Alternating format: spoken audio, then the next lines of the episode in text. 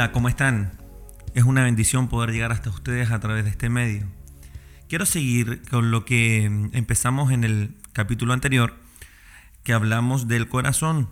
Estamos en esta serie que se llama Se trata del corazón.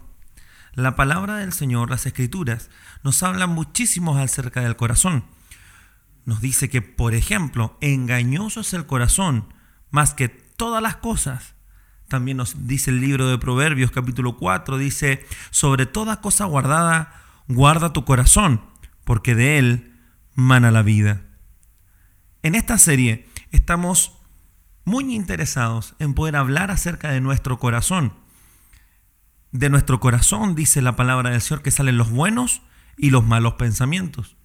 Es por eso que estamos enfocándonos en poder entender cómo es que funciona nuestro corazón.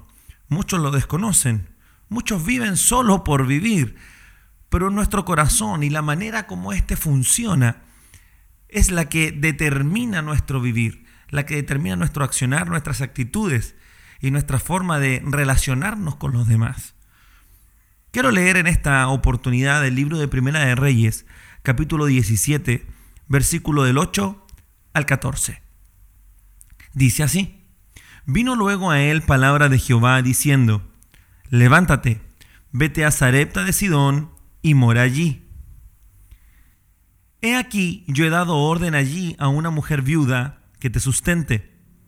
Él entonces se levantó y se fue a Zarepta. Y cuando llegó a la puerta de la ciudad, he aquí una mujer viuda que estaba allí recogiendo leña.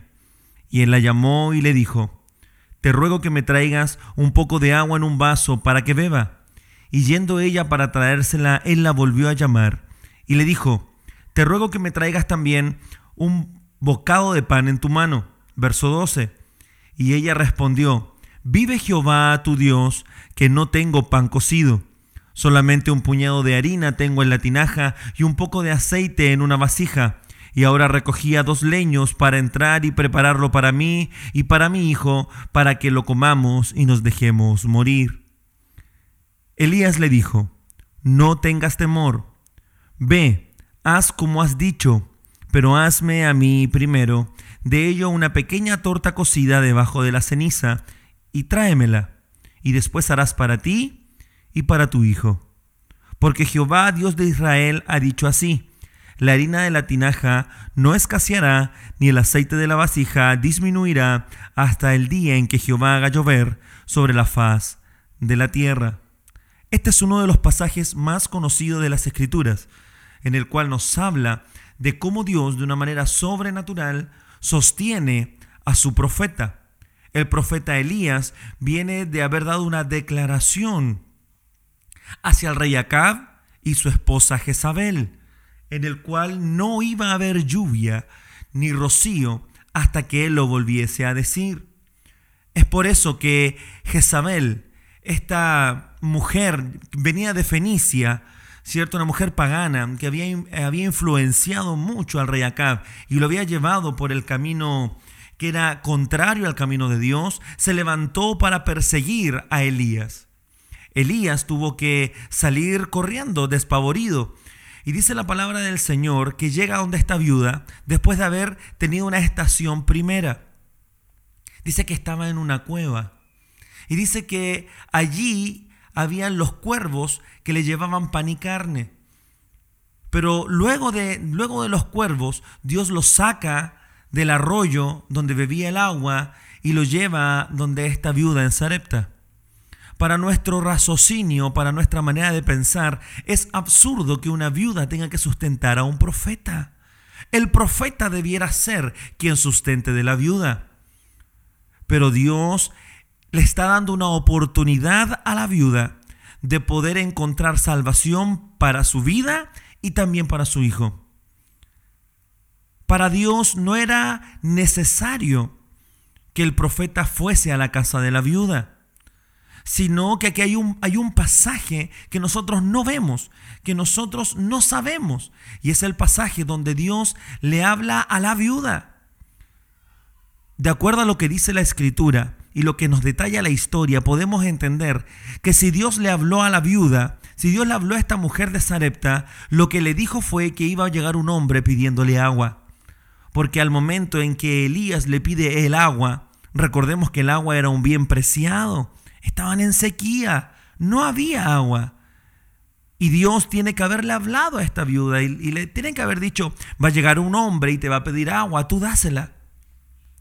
Así fue como ocurrió, llega Elías y le pide el agua. Cuando la mujer accede y le da el agua, llega el momento en el cual Elías prueba la fe de la mujer. Y ya no solo le pide el agua, sino que ahora también le pide un pan, un pan cocido. La mujer le dice, no tengo. Vive Jehová tu Dios que no tengo. Tengo solo para hacer un pan. Es todo lo que me queda. No te lo puedo dar. Y ahí el profeta entendió lo que Dios no le habló. Y lo que Dios no le habló fue el propósito, el motivo, el argumento del por qué él tenía que pasar por Sarepta. Elías iba a tener sustento de igual manera. Para Elías no iba a faltar el sustento. Si, retrocedemos un par de versos y nos vamos al verso 6 del mismo Primera de Reyes 17, verso 6, dice, y los cuervos le traían pan y carne por la mañana, y pan y carne por la tarde, y bebía del arroyo. Para alimentarse él no necesitó de la mujer, incluso ni antes ni después, porque el, después del capítulo 19, versos 6 y 7, dice así. Entonces él miró y aquí a su cabecera una torta cocida sobre las ascuas y una vasija de agua, y comió y bebió, y volvió a dormirse.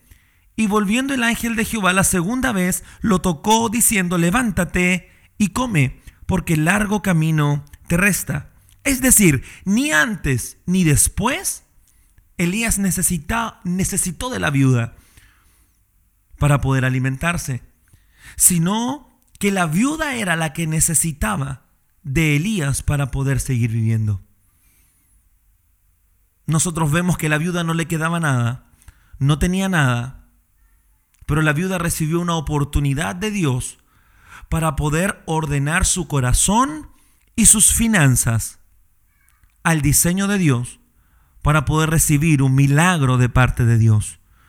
Muchos de nosotros no recibimos milagros de parte de Dios porque el problema está en nuestro corazón. Creemos que somos los que, nosotros los que tenemos que recibir ayuda. Pero cuando Dios nos pide algo, el primer argumento que decimos es no tener. Pero cuando Dios nos está pidiendo algo, es porque quiere ordenar nuestro corazón al diseño de Él. Las palabras del profeta fueron claras. Dame a mí primero. Entra en el orden de Dios. Entra en el orden de las escrituras para que puedas recibir un milagro. También pasó lo mismo en Génesis capítulo 4, cuando vemos esta historia de Caín y Abel.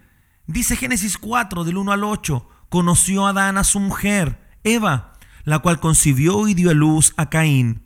Y dijo, por voluntad de Jehová he adquirido varón.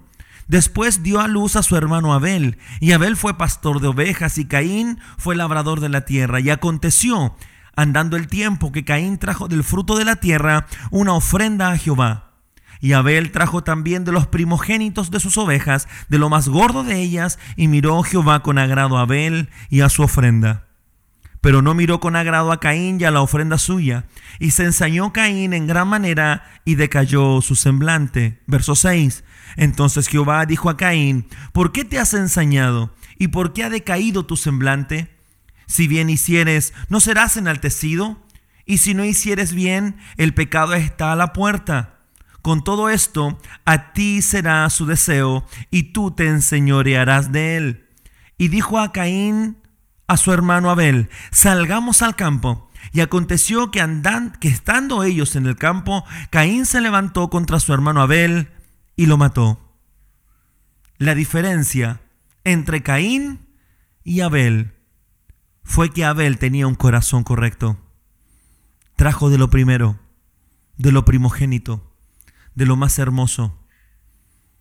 El libro de Judas capítulo 1 verso 11 dice así, ay de ellos, porque han seguido el camino de Caín y se lanzaron por lucro en el error de Balaam y perecieron en la contradicción de Coré. El espíritu de Caín es aquel que trae rebelión y lucro. Yo no doy, yo no perdono, porque lo hago cuando yo quiero y como yo quiero. Para perdonar debemos hacerlo con el diseño de Dios. Para dar debemos hacerlo con el diseño de Dios. Y el problema sigue estando en nuestro corazón. Cuando pongamos a Dios de primero, las cosas van a cambiar. Cuando pongamos a Dios en primer lugar, las cosas van a cambiar. Seamos como Abel, seamos como esta mujer que entendió el mensaje de Dios y no importó el quedarse sin nada, igual que Abel, igual que la mujer, cambiemos nuestro corazón y agrademos a Dios. Que Dios te bendiga.